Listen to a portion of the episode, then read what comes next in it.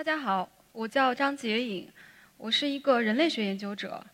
我在过去的十多年做过一个研究，就是一个跟垃圾有关的研究。这个研究是怎么开始的呢？我最开始研究拾荒者这群人，拾荒者就是我们平常说的捡破烂的。我们都觉得他们挺神秘的，他们很底层、很边缘。其实我们在城市中好像觉得他们随处可见，你呃找到看到垃圾堆，你就可以找到他们。呃，你想卖废品的时候，你总是找得到他们。可是你不卖废品的时候，他们到哪儿去了？我这个是十二年前的我，这是我第一次走进呃拾荒者他们住的地方。第一次去，其实最大的印象就是有一股酸臭直冲到脑门，而且它好像是有记忆的。我在那儿待了一个下午，回家以后三天，我都一直闻到那个味道。给你们看，他大概住在这样的院子里面。后面那排小房子可能有呃五六家，每家每个家庭就住在一个很小的屋子里，外面是大的场地，他们可以把垃圾捡回来的垃圾放在里面。这样的地方在哪儿呢？实际上，拾荒者他们聚居和呃活动的地方也在不断变化的。我认识一个大姐，她是九零年代前后就到北京去呃捡垃圾。他跟我说，他当时在哪儿呢？在北京的二环、三环那个地方活动，就是这个图上面红五角星的地方。他说，告诉我一个故事，说有一天呢，我在一个小区里看到有一个窗户里扔出来一把吉他，我就很高兴啊，把那个吉他捡回家了。看到一个人，回家以后，我有一天看电视说，哎，这不是那个明星吗？但这个是一个一个故事，其实说明他们当时是在城市比较中心的地方活动活跃的。现在这个大姐她已经到了嗯北京的五环外，这个图是借呃王九良的《垃圾围城》的一个图，这些黄色的点点就是垃圾场，这还是十几年前的我。当然你可以你们可以看到，就是他们在我旁边已经很放松了嘛，已经可以打牌了。这个其实是呃挺不容易的，因为他们非常封闭，非常难讲打交道。你想真的去研究他们，他们是拒绝的。那我有一个夏天就消失了，我朋友就问我说：“你这些天怎么到哪儿去了？不见了？”我说：“我这个夏天就就扎在垃圾堆里。我怎么样获取他们的信任呢？像我们人类学做参与观察，你是一定要进入他的生活，跟着他们一起生活很长时间，至少一年的。那我怎么做呢？我就跟他们一起捡垃圾。第一次分垃圾还是呃挺挺刺激的，就是。”把手伸到那个垃圾里面，你知道他们捡垃圾是不会戴手套的，为什么呢？他们要快，还有他们要用手那个触感去感觉垃圾里边的不同的材料，方便分拣。所以垃圾里面有些尖锐的东西和些脏的东西，他们是没有办法避开的。我手第一次伸进去的时候，我说哦，原来垃圾摸起来是这个感觉啊。它是一团的，是黏糊糊的，是剩菜剩饭，是油污，是泡软的纸，是那个塑料包装、塑料瓶瓶罐罐全部混在一起的那种触感。然后我他们都很快速的破一个一个的垃圾袋，因为你知道我们在家庭里面是垃圾都是放在一袋一个一个袋子里嘛。我也跟着打开一个袋子，然后我看到什么呢？这个袋子是一个普通的家庭卫生间里的一个厕纸袋。我打开看到一个卫生巾，其实我从来没有想过有一天我会跟一个陌生人的卫生巾在这样的一种情况下相遇。我获得他们的信任呢，其实也不是一帆风顺。我跟一些拾荒者已经打交道已经很密切了，可是我看到他们有一些小孩子，我就会送给他们一些呃二手书啊、笔记本这样的东西。有一天我走进一个院子呢，一个小朋友的妈妈，她就把所有的。书本和和书本文具推在我身上，我抱不下那那些书，就噼里啪啦掉在地上。他说：“你以后再也不要来了，我不跟你说话，你走吧。”他为什么我获得他们信任之后，他又他又赶走我呢？后来我知道那个是零八年，那年北京要开奥运会，他们听到一些风吹草动啊，风声说要把低端人口赶走，其实他们也不知道是不是真的，但他们害怕被赶走。其实他们之前是处在一个非常非常脆弱的一个一个位置上的。呃，你知道九十年代有一个比较有有历史感的一个制度，可能在座的年轻人不一定知道，叫收容遣送制度。他说的就是说，你如果户口不在这个地方，你又没有一个正式的呃一个工作，你会被遣送回老家的。他们就是这样，就是一次一次的被丢到火车上，发给你一个那个干裂的馒头，你拿着那个馒头坐在火车上回家。但是他们通常就是下了火车之后，一转身又上回到来北京的火车。那混熟之后，我就知道他们是怎么回事了。其实捡垃圾不是我们想的那么简单的，它是一个非常有有门道、有学问的一个一个生意。它里面至少有两种人，一种是呃废品回收的。那北京的废品回收者十有八九都是。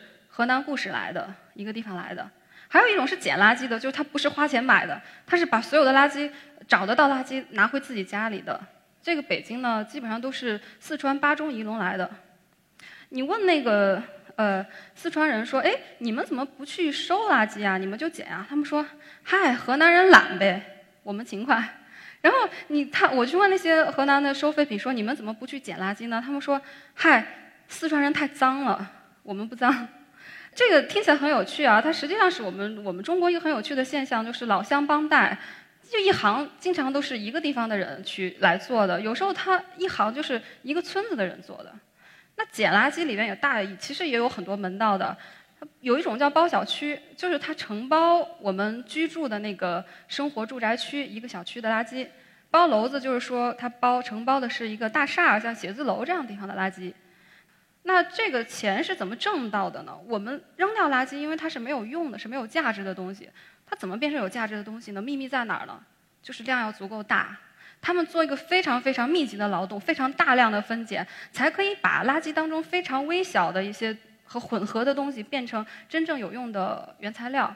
其实他们做的事情就是垃圾分类嘛，对吧？就是他们就是在替我们的城市做垃圾分类，或者说是替我们在做垃圾分类。他们的这个。原材料支持了我们国家的这个废品回收再造的这样的一个产业。这小朋友叫小熊，我跟他感情非常好。我跟那呃拾荒者密集接触的两三年，其实是他零到三岁。我看着他长大，心里其实不是滋挺不是滋味的。我当时的想法是说，怎么可以在这样的环境下育儿？你知道，垃圾里边的东西都是他的玩具。而且，呃，最前面有一张照片，有一张小狗是小白啊，就是他的好朋友，他经常模仿那个小白。大夏天的时候，这些垃圾呃腐烂，然后流出来一些渗绿的液体。下雨，地面上是泥泞的，上面飘着油，他就和小白在这个地上摸爬滚打，滚来滚去的，沾一身泥。我问他的妈妈说：“你你这孩子有有打疫苗吗？”“没有。”“有有有有体检过吗？”“没有。”我不知道怎么去医院，我不知道公共交通怎么做。其实我现在返回来，十年以后我返回来想，其实我当时的问题是一种非常城市的、非常中产式的问题啊。其实他们为什么要在垃圾场上育儿呢？其实这个这个垃圾场上这样这么大的孩子有有两三个，就十几二十户人家，为什么呢？因为他们至少可以一家人在一起，那孩子不用变成留守儿童。如果他是去工厂打工，或者是去工地上工作，他们有些拾荒者以前做过这样的工作，那那孩子就会被放在老家。其实后来那个小白呢，他就吃了垃圾里的一个有毒的东西，小白就死掉了。可是这个孩子，我这三年啊，我其实身体还真的挺好，我从来没有看他生过病。不过他最后也被送回老家了，因为他妈妈又怀了第二个孩子，没有办法再照顾他。他爸爸是很木讷的一个人，就是平时就低着头捡垃圾，不太说话的一个人。他就跟我说了一句话，他说：“我送孩子回去的时候，我离开的时候，我远远的看到我的孩子坐在家里，他像个孤儿一样。”那么他们捡垃圾不但可以一家人在一起啊，实际上他们共同聚集在一起的，用他们的话说是老乡连老乡，亲戚连亲戚，他们共同组成了一个邻里社区这样的。他们在那个捡垃圾的大院里，他们可以一起讲家乡话。你看他们前面打牌嘛，他们打牌都不用去对规则的，对吧？一个地方的人都共享一套规则的，而且他们可以互相帮助。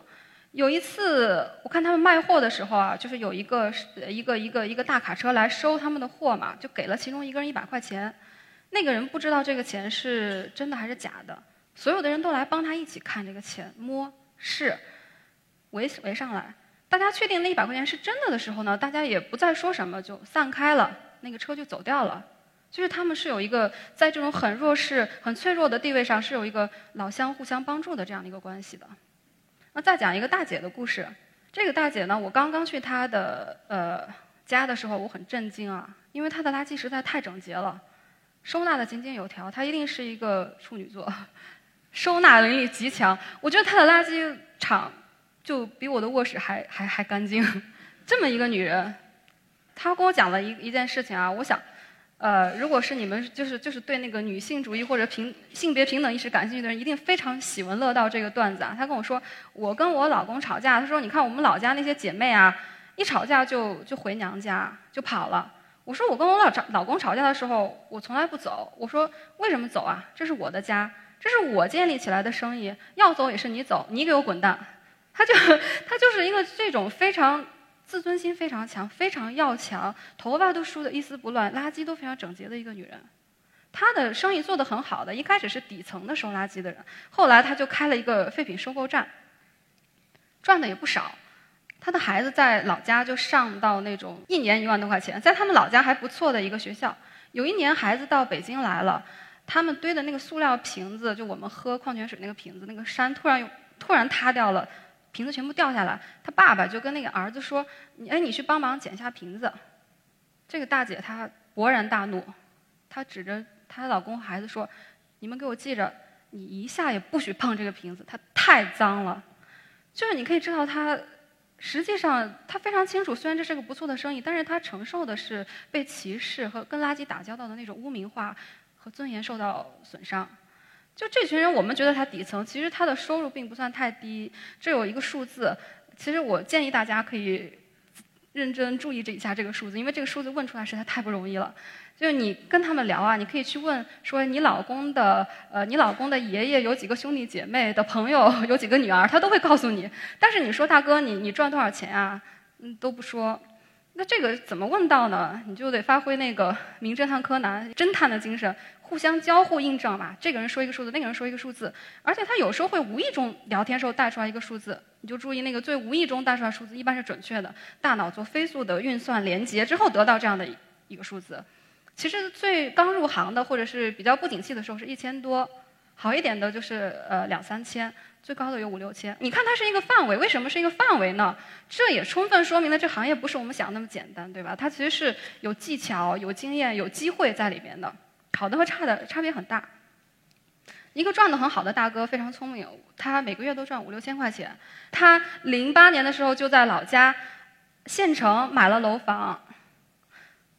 不过他跟我说，他说我回老家的时候，人家就问我说：“哎，你你在哪儿发财呢？”我在北京啊。你干什么呢？我给人打工啊。他说我绝对不会说我是干这个的。然后他在城市，他说：“你以为我不知道那些人瞧不起我呀？”那我说：“你看那女的缩着肩膀，捂着嘴，捂着鼻子，从在我身边，好像我跟什么似的。”他说：“你瞧不起我，我还瞧不起你呢。”这是他的一个应激的反应。就你可以看到，干这行虽然收入不低，但是要用一定程度的尊严去换取这样的一个情况。那我问他们说：“你们干嘛要做？要要要来要来要来要来捡垃圾呢？”其实很多人的回答是让我吃惊的。他们都回答一句话说：“我为了自由。”其实说回来，就是刚刚讲到，有些人他们以前是做工厂或者是做工地，他都面临被欠薪的这样的一个局面。那么他可能这个被欠薪的新闻，大家都觉得老套到一个农民工要去讨薪，呃，爬塔吊跳楼，这老套到你们都觉得都已经不能成为是新闻了。但实际上这样的事情就是还是在真实和持续的发生啊，背后是真实的人。他们做这个生意呢，他每天赚的钱至少可以拿到自己手里，对他来讲是一种控制的感觉。那有一个老大爷呢，你们一定要脑补他是四川人啊，脑补他那个悠哉悠哉的四川老头的形象。他跟我说：“我今天想不出门就不出门，想早去早去，想晚去晚去，这就是自由啊。”但是其实我跟他们这三年啊，我没见过这个大爷哪天不去干的，即使是在北京十二月零下十几度的严冬的刮着大风的凌晨。其实他们就是这样，就是用尊严换取这样的一个在城市的呃大城市的边缘，在城市和乡村的夹缝中的一个生计。这个生计靠的是什么呢？其实是我们扔掉的垃圾。那研究了他们之后，我就有一个新的认识，我就想说，原来我每天在北京二环，我点一个外卖，然后扔掉一个盒饭的饭盒，那么不到二十四小时，这个饭盒就会跑到北京的五环外另外一个叫小张的年轻人的手里。研究拾荒者就就持续的刺激我。我们老觉得，我们为什么觉得垃圾它是特别脏污的，它是恶臭的，我们非常厌恶它，而且觉得它是没用的。最好它走，把它踢得越远越好。最好是在我看不见的地方，有些我看不见的人在处理垃圾。到底是什么？它和我们有什么关系呢？我在持续思考这个问题。我后来和我的一个合作者合写了一本书啊，讲这个拾荒者的。前段时间我看了一个书评，这个书评把我们的书和《北京折叠》这个呃。科幻小说连在一起，其实我不知道你们知不知道《北京折叠》。《北京折叠》它是一个，它大概的大意就是讲说，未来是阶层社会，最底层的那群人是干什么的呢？是垃圾工。其实我看到那个联系啊，我不能说是特别愉快，心里稍微有点五味杂陈。我不是说这个小说不好，而是它刺激我思考一件事情，就是为什么我们当在想要去表现有一群人他是最卑微、最低贱。最被侮辱与损害、最底层的一群人的时候，我们要说他是和垃圾打交道的。垃圾到底是什么？我们人类学有一个祖师爷啊，他叫 Mary Douglas。他有一个论点，就是说什么东西它不是天然的，或者本质上是干净的，或者是脏的。这个干净或者脏污，其实是我们的社会文化赋予的，它是和我们的经，是和我们的生活和我们概念认知的这个分类系统相关的。它是没有在正确的位置上。这是一个艺术家叫宋冬，他的作品，他展示了他妈妈这一辈子收集到的所有的东西。其实他妈妈，我们我们今天的话来说，可能是有点囤积癖，就是他不扔东西的，所有东西都攒。几十个、上百个，他妈妈是比较极端的案例啊。但是我相信这样的事情，其实在我们的家庭当中不是特别陌生。至少在我的家里边，我和我妈就经常有这样的冲突。我觉得老人他不扔东西，什么都不是垃圾，什么都要留下来，放在那儿好脏啊。这其实反映了我们社会的文化的一个悄悄的转变。我们上一代人还在讲这个勤俭节约，讲艰苦奋斗，我们也不是不讲，但是我们实际上还在讲嘛。其实我们可能现在想现相信的是另外一套东西，就是垃圾，它其实是一个和历史有关系的，它和我们的生活变迁有关的。那么我会说，其实至少历史上垃圾有两次大爆炸。第一次是在这个从农业到工业社会，我们从这种循环的生产变成了一个单向度的生产，而且我们有大量的无机物被制造出来，像是塑料，还伴随着城市化。那么第二次这个垃圾大爆炸就是消费社会，我们已经非常习惯一一种买买买的文化，我们太习惯喜新厌旧的一种方式，我们特别习惯去扔一次性的东西，去去丢弃东西，呃，丢弃是为了购买新东西，不是因为它坏了。那有没有想过一个问题？其实我跟呃我跟拾荒者打交道之前，我是没想过的，就是我以为把垃圾扔到垃圾桶以后，它跟我就没关系了。那实际上他们到底去哪儿了呢？我后来就用了好多年来追溯这个问题，我继续去追溯，有一部分垃圾进入了市政垃圾处理系统，它到了垃圾填埋场。你们可以看到，这是一个一个城市的一个区的一天的一部分的垃圾。照片可能还不够震撼，站在那是非常震撼的。垃圾像海洋一样，这些铲车小的像玩具一样，你在那儿觉得你特别特别的渺小。还有大量的垃圾根本就没有进入正式的处理系统。它就是被随意的扔掉了，尤其是在农村。你们知道，农村在过去的二三十年呢，它的消费其实和城市没有太大的差别。他们也会吃塑料包装的零食，他们也会用牙膏扔掉牙膏皮，对吧？但是农村其实是在未来过去很多年都没有一个正式的垃圾处理系统的。垃圾扔在哪儿呢？就是河流里、河流、山川、呃路上、空地，还有露天焚烧，就随便就烧掉。最近就是近几年，我们国家才开始给农村建立这样的一套垃圾处理系统。那么这个事情跟我们也很有关系。我们国家在过去的几年呢，它做了一个决定，这个决定就是在人口密集的大城市啊，要采取一个方式处理我们的垃圾。可能这个其实这个决定跟我们每个人都有关系，对吧？就是你的垃圾以后将会被怎么办呢？将会被用焚烧发电的方式来处理。这是一个环保组织做的图，你们可以看到这个，这个都是呃在建或者即将建的垃圾焚烧发电厂，它看起来很快捷呀，很有效呀。我们最讨厌的垃圾，一把火就烧掉了，它就可以瞬间消失。它长什么样呢？我很好奇啊，我就去看看跟我这么有关系呃处理我垃圾的设施，它长什么样呢？它的颜值都特别高，最颜值最低的水平也是左下角的这个，它看起来非常的呃高科技。非常洁净，完全不不像是跟垃圾有关系的设施，简直像是一个研究所。左上角是台湾木栅的那个垃圾焚烧厂，你们可以看到上面是一个那个它的呃烟囱被刷上了长颈鹿，非常的可爱。前段时间这个长颈鹿没有了，还有市民去呼吁说啊还我长颈鹿，那么就很喜欢这个长颈鹿。最右边这个是北京的垃圾焚烧发电厂，也很可爱，被称为是北京的小蛮腰，烟囱像蘑菇一样。但是其实因为没有人想要这个垃圾焚烧厂嘛，所以它被建在一个特别远的地方。它其实事实上是炸开一座山，专门给它修路，把它修在那里的。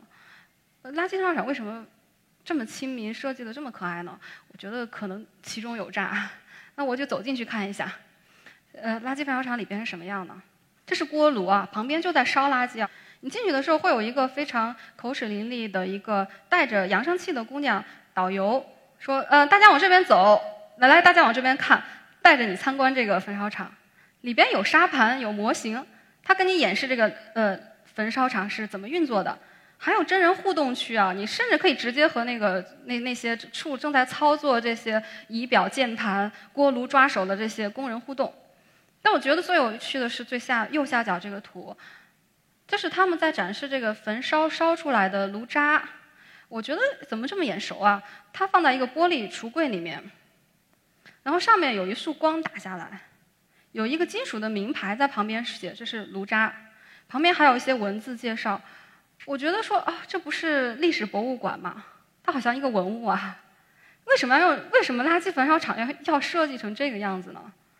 我觉得我再一想，觉得这件事应该不是这么简单。实际上，这个技术是一个有争议的技术。如果你像一个普通的市民啊，有一天去参观垃圾焚烧厂，你一定会被那个导游小姑娘说动的。她告诉你这个技术是多么安全。可是如果有一天这个焚烧厂要建在你们家旁边了，你可能就会想，我要再了解一下这个事情，这个技术有哪些争议？你可能会知道，这个垃圾焚烧它其实是会释放污染物的，它可能会释放剧毒的物质。这个剧毒的物质，它它是它是对我们健康有风险的。所以问题就在于，没有人愿意要这个垃圾焚烧厂。有人说了，可能是因为技术还不够先进；有人说了，管理还不够，可能是因为管理还不够好。可是你要怎么说服这个垃圾焚烧厂旁边的居民，就是这个垃圾焚烧厂它一定是没有风险的呢？这个是技术升级解决不了的，也是这个垃圾焚烧厂为什么会设计的那么亲民、那么可爱？为什么会致力于告诉你它是没有问题的？垃圾分类是一个汇聚多方啊，不管是政府还是环保者，还有所有人都会觉得说，好像这是一个出口。前面讲到那些，好像我们都没有出口，这个故事好像很令人沮丧。呃，没有一个好的技术处理垃圾，垃圾分类其实大家都没有人认为是不好的。而但是我想有一个有意思的现象，大家可以回想一下，在生活当中一定会发现，就是你不停地听到垃圾分类的这样的宣传、这样的口号、这样的倡导，可是实际上你为什么不去做呢？我为什么？没有办法去做呢。那我注意到啊，一个景象，你们也可以观察一下，在呃全中国的大街小巷，遍布中国各地，到处一定有一个两个成对出现的垃圾桶。这个垃圾桶一边是呃可回收，一边是其他垃圾。这两个垃圾桶当中的垃圾一定是一样的，没有人做分类。那我去年前呃前年的时候，我呃我去调查一个扶贫的项目啊，我去了中国基本上几乎是最贫困的，在甘肃的呃高海拔的山地的藏族的这样的一个村子。那个村子刚刚通水，刚刚有那个硬化的路面通到通到这个村子。哎，我一看，它扶贫项目之一呢，是那个村子里到处也放了分类垃圾桶。当然，我看里面的垃圾肯定是没有被分类的，这是为什么呢？于是有一个夏天，我又消失不见了，干嘛呢？我又蹲垃圾桶旁边，我跟一群呃好朋友，他们是一个环保组织，我们到了一个白领的一个写字楼里面，我们就就想说，好，人们为什么不分类啊？我们来看看吧。呃，不是都说呃人培养一个习惯要二十八天嘛？那我们就用一两个月来试试看，有没有办法倡导这个大厦里边的白领做垃圾分类。那个项目也不能说是完全失败。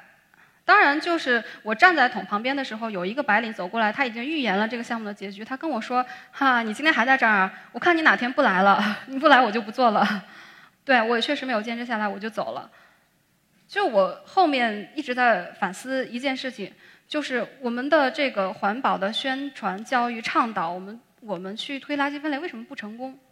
你们可以看这个这两个图，其实是环境教育经常会用到的图啊。它通常就是告诉我们说，这个地球现在有很多呃生物和自然在承受怎么样的创伤，这个创伤是我们人类的行为带来了一种震撼教育。那么我们在那个大厦的时候，最开始也是这种震撼教育，说垃圾现在有多可怕，垃圾围城、垃圾污染，大家来做吧。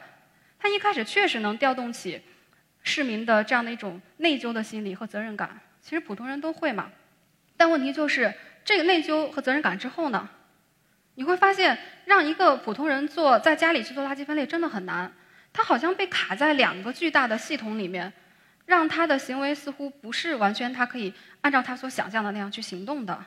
那么第一个系统就是我们这种日常生活系统，包括这个生产和消费的这样的系统，我们被提供这样的商品，我们被供给这样的生存方式，很难改变，真的很难。就减少垃圾这样的行为，其实是蛮难做的。我有一个好朋友，一个可爱的环保者，他有一天说：“啊，我找到了一个很好的方法，什么呢？我可以以后不用卫生巾了。我找对我又跟卫生巾干上了。”他他说啊，那个卫生巾呐，我找到了一种不是一次性的，就是我说那怎么做呢？他说我就每次洗呀，他其实还卖给你卫生巾，同时他还卖给你一套药，你每次用完每一片用完之后呢，你好像要放到一个一个一个锅里边去倒药去洗，还要再煮一下。我说哎，挺好的呀，因为你知道我是一个新妈妈，我的孩子每天都要用很多很多的那个尿不湿嘛。其实我自己是很内疚的，因为我是研究这个的嘛。我那个里边又有吸水材料，又有塑料材料，而且那么多，一大包一大包扔出去，我非常愧疚。我在想说，好呀，那如果洗一洗，如果有这种就是可以洗可以清洁的尿不湿也不错呀。嗯，可是试了两天我就放弃了，我实在是太累了，因为我又要工要工作还要带孩子，真的精疲力竭，我没有精力去洗这个尿不湿。我想。可能很多没有，可能很多没有闲的人，他也没有办法每天去践倡践行环保环保者所倡导的这样的，我每天去洗自己的卫生巾这样的一个一个行动，还被一个系统卡住。我走过很多城市，我去问这些城市的市民，你为什么不做垃圾分类？得到答案都惊人的相似，特别一致。这个话我听的耳朵起茧，听了可能有一百遍。他们怎么说呢？他说：“我分完了以后呢，那个。”转眼一转眼，清洁工又混到一起了，他们就收到一起拉走了，这骗谁呢？这不玩我吗？我干嘛要做呢？第二个卡住消费者的系统，就是实际上我们城市的这个垃圾处分运和处理的系统，如果后端根本就没有这样的分类处理的方式，那么让我们做不是是欺骗我们吗？其实我讲这个不是讲说每个人面对这个环保是是我们是没有责任的，或者是我们就完全无能为力做不了什么。只是说环保教育它有时候先是触动我们的一种内疚，其次激发我们的一种责任感。但最后我们回到日常生活当中，发现很难做之后，我们会又有一种无能为力。无能为力之后就会有一种绝望，绝望之后就会有一种摆烂，说哎算了吧，我就这样吧，我就做不到，不行。就很多那个垃垃垃圾分类做不下来的人都这样告诉我，算了吧，算了，大不了大家一起死，以后跟地球一起爆炸吧，就这样吧。所以说，可能我们一方面要去给给给市民，就我们自己要有一个信心，就是我们微小的行动是能给环境带来改变的，我们是有能动性的。但是另外一个方面，我们也要知道，如果系统不跟着变，仅仅的把这个责任全部呃告诉是是仅仅去试图去推动市民，或者是去推动消费者，那么这样的推动。注定是无效的。最后给大家看两张图，这个是左边是黑水虻，右边是蚯蚓，很可爱的两种虫子。这个是有科学家呀，还有这个民间企业家，他们想开发这两种虫子做什么呢？去处理我们的厨余垃圾。他们把这个厨余垃圾吃掉，然后他们自己就是蛋白质嘛，可以做鱼饲料之类的，好像还不错。就其实呃，自然界如此，其实城市也是如此，城市也是一个有机体。我们自己，垃圾拾荒者，我们都是这个有机体里边的一个部分。其实我们都是连在一起的，都是这样的一个系统。其实了解拾荒者的故事，又去了解垃圾的故事，我就会去重新想象垃圾。我看到垃圾，可能再次看到它，就不只觉得它是肮脏的、是恶臭的。我总是想要很快的把它消除掉，把它踢走。我意识到，我可能是不得不跟它共存的。那么，我跟拾荒者再次交错而坐而过的时候，我知道。我想象一个我和垃圾共存的图景里边，一定有他们的位置，有他们的贡献。那么我能做的，我希望的是他们可以享受更有实质意义的自由，可以去更有尊严的去劳动。谢谢大家。